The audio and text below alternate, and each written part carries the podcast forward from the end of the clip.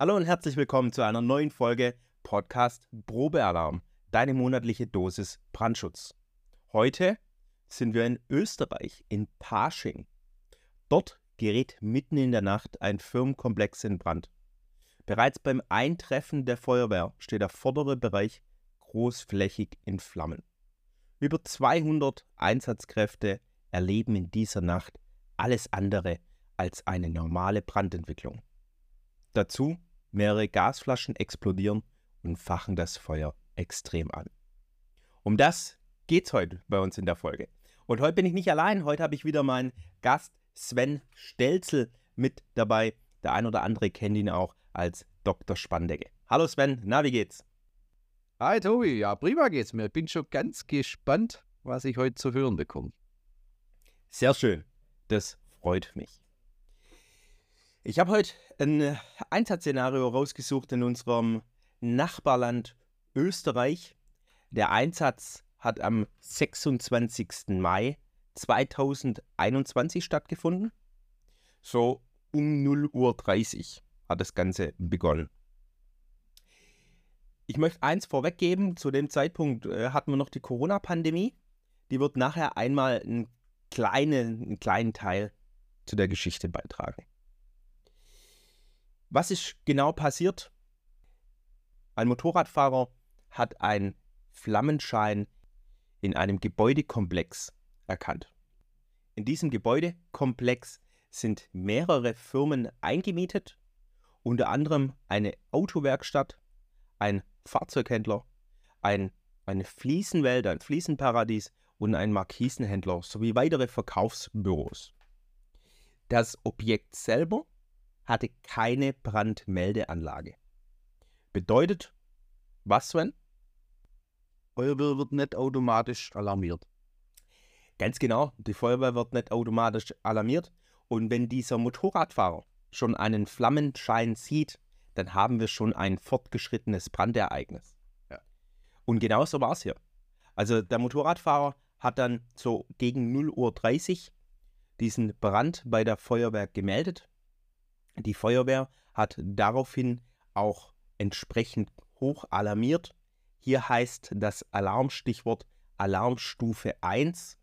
Ähm, entsprechend der AAO, Alarm- und Ausrückeordnung, bedeutet, je nach Objekt, je nach Gefährdung wird im Vorfeld schon festgelegt, welche Kräfte hier ausrücken.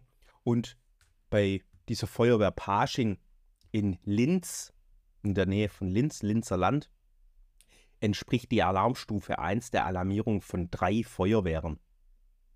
Somit sind hier schon mal drei Feuerwehren auf dem Weg gewesen.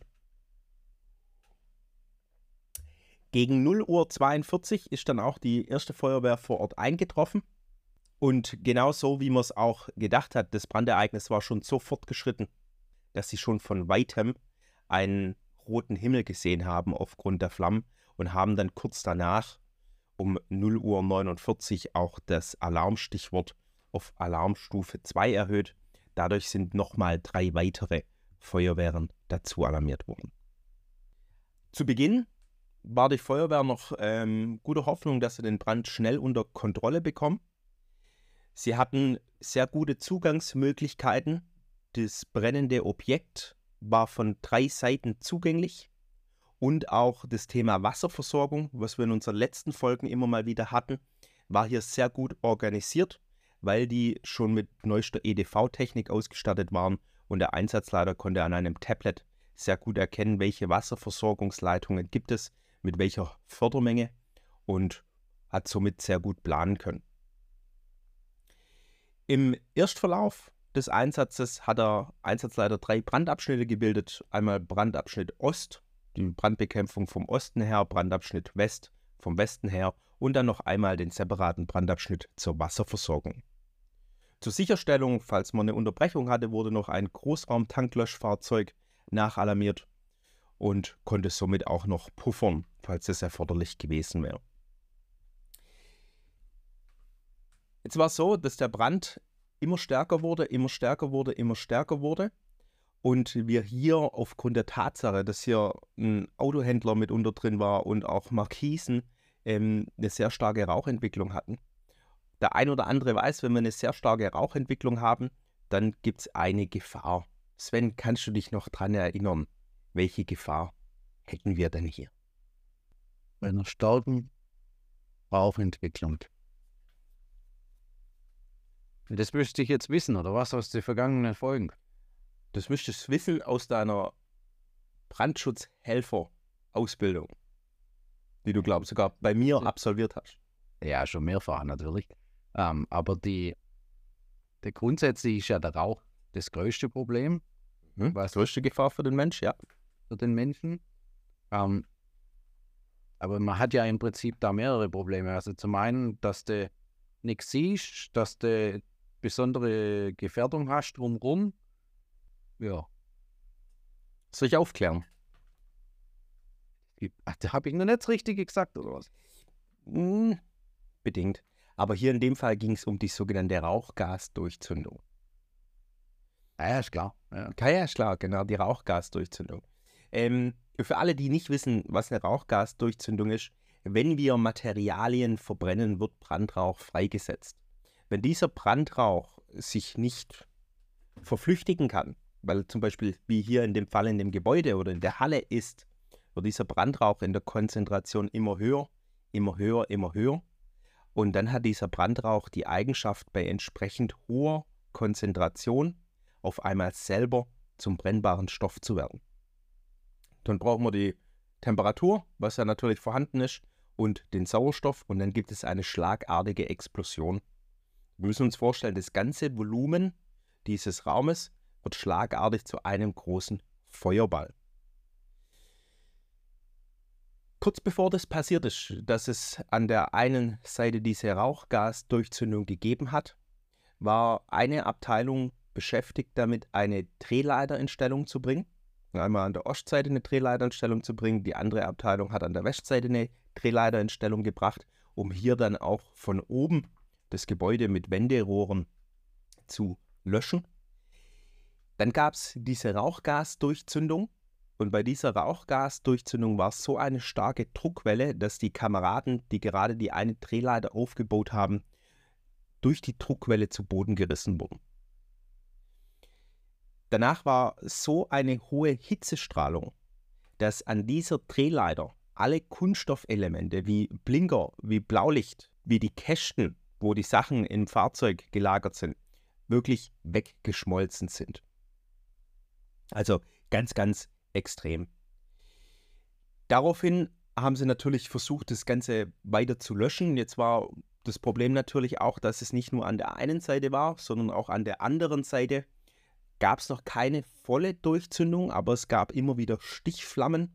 Das ist auch normal, wenn der Rauch zum Beispiel aus einem Fenster rausdrückt, dann kommt er in die optimale Mischung mit dem Sauerstoff außerhalb vom Gebäude und hat immer wieder einen Flammenschlag. Auf der anderen Seite wurde dann auch wirklich ein Kamerad verletzt und musste auch mit Verbrennung zweiten Grades im Gesicht ins Krankenhaus eingeliefert werden. Jetzt komme ich zurück, warum die Corona-Pandemie. Der eine oder andere weiß es, Einsatzkräfte mussten während der Corona-Pandemie auch an Einsatzstellen Masken tragen, FFP2-Masken tragen. Und jetzt ist bei dem Kameraden Folgendes passiert. Da ist die Stichflamme rausgekommen und diese FFP2-Maske, die er auf dem Gesicht über Nase, Mund hatte, hat sich in dem Moment entzündet und hat in seinem Gesicht gebrannt und hat ihm diese schweren Verletzungen zugeführt. Was sagst du? Ich versuche zu antworten ohne Ausdrücke, aber da fällt nichts ein. Ach du. Okay, das ist eine heftige Situation. Ich bin gespannt, wie die da damit umgegangen sind, weil das scheint mir, dass das, äh, also wenn es schon so weit ist, dass, dass die Gerätschaften zu schmelzen anfangen und der erste Kamerad mit Verbrennungen im Gesicht ins Krankenhaus kommt, also dann ist irgendwie dann das Kräfteverhältnis un, unausgeglichen. Ja. In der Tat.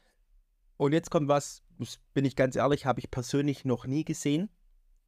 Ähm, auf dem Großraum-Tanklöschfahrzeug, das sie gleich zu Beginn als Reserveeinheit ähm, zum Puffern der Wasserversorgung alarmiert hatten, gibt es einen Spezialschlauch, einen sogenannten Düsenschlauch.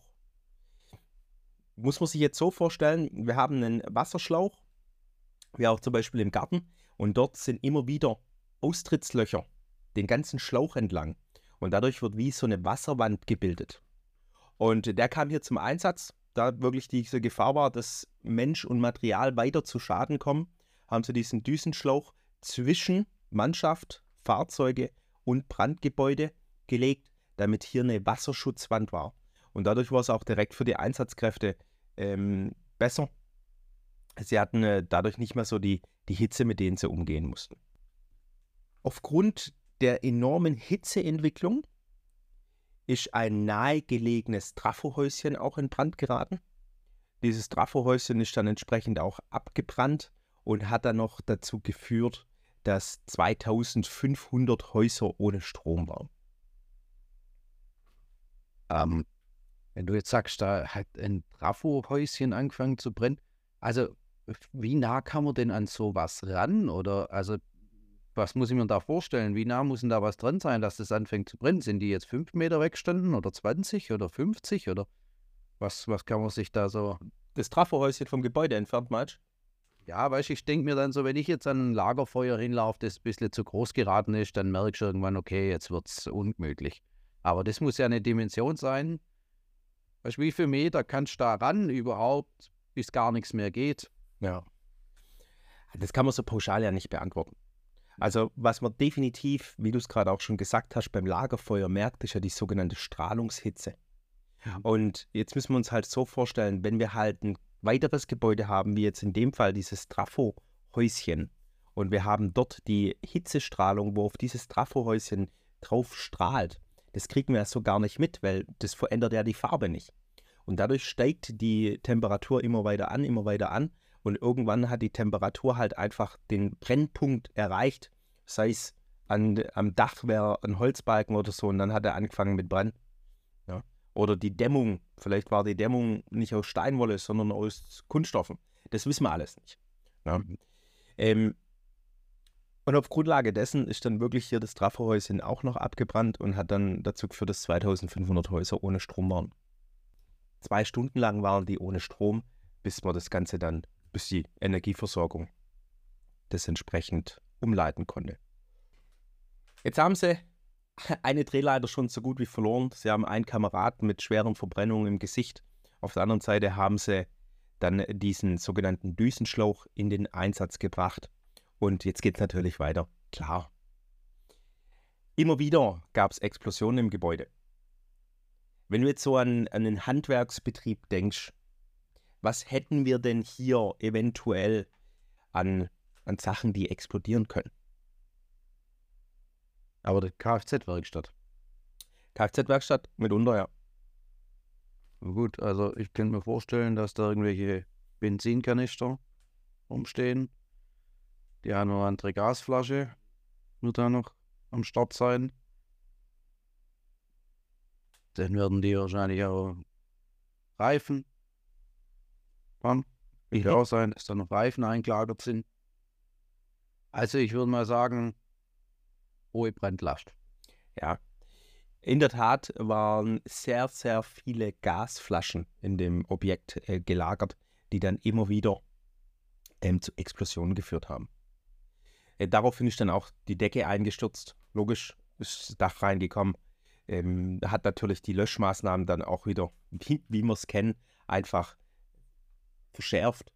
Es wurden dann vom Partner, vom Nachbarbetrieb wurden dann zwei Radlader genommen und mit diesen Radlader wurden dann Schuttreste auf die Seite geräumt, damit man überhaupt in das Gebäude reinlöschen konnte. Der ganze Einsatz ging dann äh, bis in den nächsten Mittag und erst gegen 15 Uhr am nächsten Tag konnte durch die Einsatzleitung Feuer ausgemeldet werden. Ein weiterer Kamerad hatte auch Verbrennungen, musste auch im Krankenhaus behandelt werden. Ähm, Wie es genau zu seinen Verletzungen kommt, hat man jetzt gar nicht so richtig rausfinden können. Wahrscheinlich auch durch einfach einen Flammenschlag. Ähm, für ihn ging das Ganze auch so schnell. In Summe, in Summe waren, ja. Wie groß war denn das ganze Gebäude? Weißt du das? Ja, das ganze Gebäude, der Gebäudekomplex waren 1900 Quadratmeter. Mhm. Ganz genau. Im Einsatz waren hier in Summe 216 Feuerwehrfrauen und Feuerwehrmänner und 38 Fahrzeuge von insgesamt elf Feuerwehren aus der Region. Zusätzlich war der Rettungsdienst mit dem Roten Kreuz vor Ort, Polizei, der Energieversorgung, Linz AG Strom und Gas und die Baggerfirma, eben wo die Bagger zur Verfügung gestellt hat. Brandursache konnte nicht ermittelt werden, weil der Schaden einfach zu groß war. Das konnte man nicht ermitteln. Man konnte anhand von Überwachungskameraaufnahmen konnte man herausfinden, dass die erste Rauchentwicklung und das erste Flammenbild im Bereich des Fliesenparadieses zu sehen war. Warum? Wie gesagt, wissen wir nicht. Der Einsatzleiter vor Ort appelliert an alle Firmen, entsprechend ihre Energieversorgung, wie zum Beispiel Gasflaschen, auch sicher zu lagern und besten auf einer Freifläche oder so, nicht in der Halle und schon gar nicht so große Mengen. Jetzt haben wir noch ein Thema, wo mit der Kfz-Werkstatt zu tun hat. Und zwar, wir haben zusammen einen Kumpel, na, der macht Schädlingsbekämpfung. Und der hat ein Fahrzeug. Was ist denn das für ein Fahrzeug, Sven? Oh, nee. Eigentlich müsste ich ja jetzt sagen, äh, ein Elektrofahrzeug, aber ich möchte ich auch sagen, dass der Porsche fährt. Okay, er hat ein Elektrofahrzeug eines Stuttgarter Automobilherstellers, nicht ja. der Stern, ein anderer. Und bei dem bei der Kfz-Werkstatt ist in der Tat ein Porsche Taycan Elektrofahrzeug dann ausgebrannt. Und das hat hier die Feuerwehren vor Ort dann auch nochmal zu einem zusätzlichen Problem geführt, weil es konnte ihnen keiner sagen, was man jetzt mit diesem ausgebrannten Fahrzeug macht. Weder der Hersteller noch der regionale Händler dieser Marke noch ein Entsorgungsbetrieb. Also sie mussten dann hergehen und dann selber entscheiden, was sie damit machen. Sie haben das Fahrzeug dann gesichert und haben es dann über Tage hinweg immer wieder gekühlt, dass es nicht neu entflammt. Das ist die Besonderheit der Elektromobilität, die wir aktuell haben mit der Akkugeneration. Schauen wir mal, wie sich das in Zukunft entwickelt. Und dann an dem Punkt, Grüße gehen raus an den bekannten Leck. Grüße gehen raus an den Bekannten, genau. Ich weiß auch, dass er uns immer wieder zuhört. Finde ich sehr toll. Wir sind am Ende unserer heutigen Folge. Sven, hast du noch ein bisschen was zu erzählen zu dem Thema? Also Gasflaschen am besten draußen lagern, sagst mhm. und, und am besten weg vom Gebäude, also gar nicht erst am Gebäude dran, oder wie? Also, ich glaube, das ist der Tipp, den wir heute mitgeben. Brennbare Materialien, sei es jetzt zum Beispiel auch Gasflaschen, sei es Paletten, Holzpaletten, sei es sonstige Lagergüter, die wir im Freien lagern können, unter anderem auch unsere Mülleimer, das betrifft auch alle zu Hause. Wenn wir einfach zwischen diesem Brandgut und dem Gebäude Distanz reinbringen, machen wir das einfache Beispiel der Mülleimer zu Hause. Wenn er direkt an der Gebäudefassade steht und dieser Mülleimer fängt Feuer, warum auch immer, dann greift dieser Brand aufs Gebäude über. Stellen wir den Mülleimer nur einen Meter entfernt vom Gebäude auf, dann ist der Schaden am Gebäude gar nicht mehr so groß. Wahrscheinlich hat er nur ein bisschen Hitzestrahlungsschaden. Gehen wir her und tun diesen Mülleimer einfach auf die andere Seite der Einfahrt stellen. Oft sogar genau der gleiche Platzbedarf. Dann passiert im Gebäude gar nichts. Ja. Das heißt, Distanzen schaffen zwischen Brandgut und Gebäude. Und dann haben wir einen großen Teil zur Sicherheit beigetragen. Das heißt, Gasflaschen im Freien, wenn die Sonne drauf knallt, macht er gar nichts aus, oder? Wird sie im Schatten stellen. Mhm. Genau, irgendwas Schattiges. Aber grundsätzlich, grundsätzlich wird es ihnen nichts ausmachen. Ähm, Gerade die ganzen Gasflaschen, wie wir sie kennen zum Grillen, die haben oben drin eine Schmelzsicherung. Wenn die zu heiß wird, geht die Schmelzsicherung raus ähm, und dann bläst die Gasflasche ab. Mhm. Nur wenn es natürlich zu heiß auf einmal ist, dann dehnt sich das Gas aus und dann berstet der Stahlkörper. Mhm. Berstet. Ein berstet der Stahlkörper. Gut, wir sind am Ende. Freut euch schon auf die nächste Folge unseres Podcasts Probealarm, deine monatliche Dosis Brandschutz. Ich, wir hoffen, dass die heute, heutige Folge euch gefallen hat. Ich verabschiede mich und gebe das Schlusswort an meinen Gast Sven. Danke. Ja, Tobi, in dem Fall würde ich dich bitten, vielleicht ganz aktuell zum Jahresbeginn deine Brandschutzhelfer-Seminartermine direkt hier in den Show Notes zu verlinken.